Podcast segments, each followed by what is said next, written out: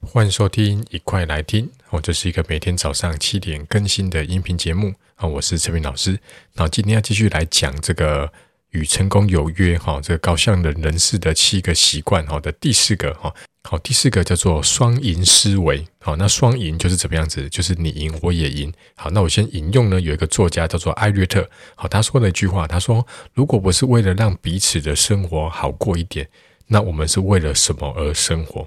我觉得很有道理了哈，就是我每天在做的事情呢，哦，其实都是在帮助别人，让别人更好，对不对？比如说我在教书，好，当然就是希望可以帮助学生，好，花更更简单的力气，更少的时间，可以把数学学好。那就算只是一个餐厅的这个服务生，好，但是你可以让这个来用餐的客人呢，哈，很开心的吃完这一这个餐点，好，很满足的这个样子，其实你就是让他们的生活过得更好了。那在讲双双赢思维之前呢，我们就先讲两个哈，跟他这个反过来的哈，一个叫做损人利己，一个叫做损己利人。哦，损人利己呀，吼，就是去利用别人啊，达到你自私的目的呀，或者是你牺牲某人，让你出人头地，吼，就是踩着别人的尸体往上爬，哦，这样都是不好的。哦，有一个演员叫做莉莉汤姆林，他说，吼，老鼠赛跑的问题在于，就算你跑赢了，你仍然只是一只老鼠。那损己利人呢，吼，就是去。处处去讨好别人啊，然后去去跟别人妥协啊，改变自己的标准啊，哈，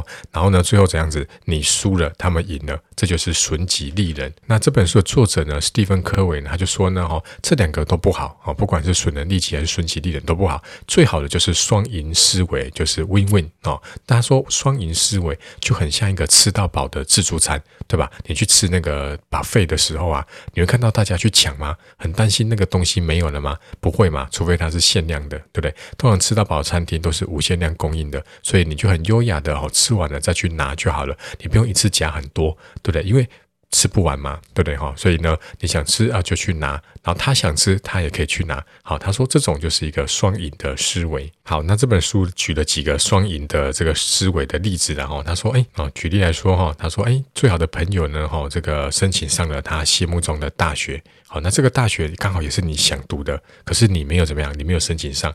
但是不管怎样子，虽然你很难过，你还是真心的为朋友感到开心。好，那举例来说哈，你今天呢想要去这个吃一顿大餐，可是你的女朋友呢却想要去看电影，那你们可以怎么样呢？哦，你们可以去外带这个你们想吃的餐点，然后回家打开这个 Netflix，对不对？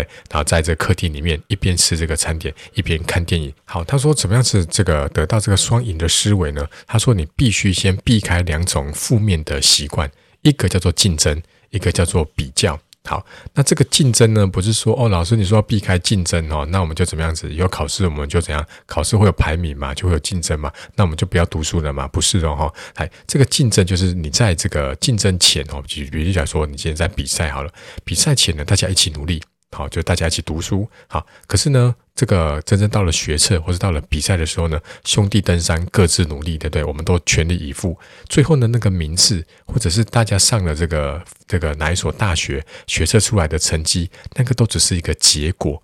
好，那赛前我们一起努力，比赛后那个结果呢，我们就不要去这个太在意它。好，我们甚至呢，可以向这个对手呢，哈，去学习。就算你今天拿到这个比赛的冠军呢，哈。第二名一定也有很多你值得学习的地方哦，甚至你可以去赞美这个第二名哦，告诉他说哦，其实你哪些地方表现得很好。那另外一个跟他很像的叫做这个比较。好，那书上就说呢，哈，这个生命就很像一个障碍赛，每个人都有自己的这个路径。好，那每个人路径之间呢，会隔着高墙。但如果你总是爬到墙上去看看别人表现的怎么样，或者是去数他克服了几个障碍，再来跟自己比较，这样的做法是没有好处的。这只会让你分心，没有办法专心面对自己眼前的障碍。好，所以不要去跟别人只比较，只要跟自己比较就好了。好，这个这个比赛前、比赛后，看看自己有没有进步。哦，但是呢，老实说了，要培养这种双赢的态度哦，不是一个很容易的事情。但是你可以慢慢练习达到。比如说，你今天只有百分之十的这个想法是用双赢的这个这个本位来思考，慢慢提高到百分之二十，慢慢再提高到百分之五十，最后把它变成一种心智上的习惯，它会变成你人格的一部分。你根本连想都不用想，你就会自动采取双赢的做法。好，所以今天一样给大家两个 take away 哈，就是马上可以实做的部分。好，第一个就是如果呢，这个接下来几天你发现你亲近的好朋友，当他们成功了，不管是这个这个社团表演很成功，或者是考试考得很好，只要他们成功了，你要真心的为他高兴，而不是感到嫉妒。好，你不要去觉得说，哎，我为什么我没有？为什么我我我考不好？好，你要真心的这个祝福他。那第二个，你去找出一个你身边是用典型双赢思维的人，然后呢，找到他的这个思维的方式，然后去欣赏他的这个特质。哦，那以我自己，我举个例子，然后就是，如果如果你已经有在这个关注我的这个线上课程的话，哦，你会发现我这线上课程然后把它变得比较贵了。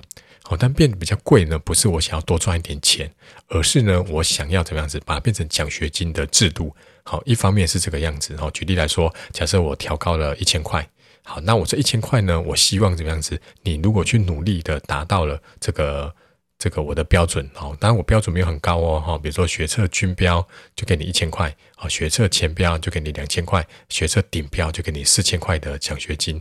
好，那这是我举例的哈。好，那真实的数据你可以到我的这个线上课程网站去看一下。好，那个下面都有连接。哈，好，那为什么我要去把它调高？你会说，老师，那这样子就把它降价不就好了吗？不是，我调高价钱的目的呢，另外一个就是我要过滤学生的决心。对，你想想看，今天这个课程，一个是一千块，一个是一万块，你会先看哪一个课程？你一定会先去看那个一万块的课程。为什么？因为它贵嘛，对不对？所以你就想要先去看它，然后没有空呢，你就不会去看那个一千块的。你会觉得那个便宜，搞不好不是什么好东西，对不对哈？所以呢，你钱花在哪里，你的专注力就会在哪里。所以我把价钱调高一点点，好，那一方面呢，哈，可以帮助你，就是呃，我一方面对我来讲，哈，就可以过滤学生的决心。好，你嫌我贵的人，那你就不要来买。